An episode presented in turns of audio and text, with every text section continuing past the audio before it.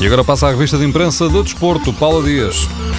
Ataque, revolta, guerra e barraca são as palavras que marcam as primeiras páginas dos jornais, mas começamos pela última. Barraca escreve o jogo, resumindo o que aconteceu ontem no Estádio do Dragão. O jornal lembra que a primeira derrota da época para o Futebol do Porto deixa a Champions dependente de uma vitória em casa do Chelsea. No editorial, o diretor José Manuel Ribeiro afirma que as opções de Lopetegui saíram todas mal. Destaca que ao jogo mais importante do ano, como lhe chamou Lopetegui, compareceu o Porto Porto que menos se importou. Questiona também porque um Porto com as costas da defesa tão expostas a um adversário que até precisava de ganhar. Outra questão, como descodificar que no jogo mais importante não tenha sido titular o jogador mais importante, que é André André. No Record, a derrota portista leva o diretor Otávio Ribeiro a escrever que Lopetegui voltou à condição de treinador mediano e Santos Neves na bola exclama Ai, Futebol Clube do Porto, que súbito tremendo sarilho.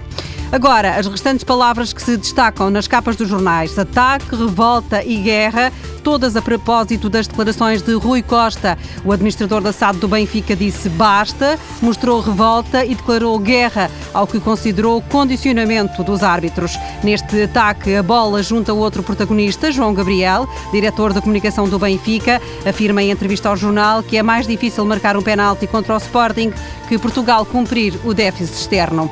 O Sporting tem uma mão cheia de ausências para o jogo de amanhã com o Lokomotiv de Moscovo. Tel Gutierrez tem uma pubalgia não viajou com a equipa, conta a bola, acrescentando que Jesus está a pensar nele para o jogo com o Belenenses. No jornal O Jogo, anúncio do que o Sporting tenta Ranóquia, o defesa central do Inter, pode chegar por empréstimo. No Record há uma conversa com Sherbakov, jogou no Sporting, era lá que estava quando um acidente de automóvel há mais de 20 anos o afastou dos relevados, mas não do futebol. Sherbakov trabalha no Lokomotiv, onde é treinador e olheiro. Ele conta nesta entrevista que chegou a aconselhar João Moutinho à direção do clube, mas não lhe deram ouvidos. Para o jogo de amanhã da Liga Europa, aposta no empate entre Lokomotiv e Sporting e aconselha os Leões a pensar no campeonato.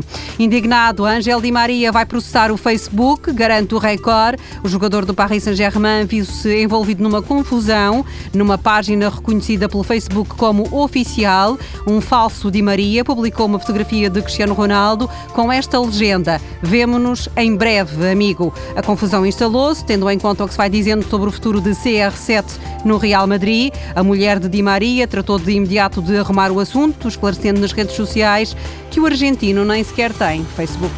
Paulo Dias com a revista de imprensa do Desporto.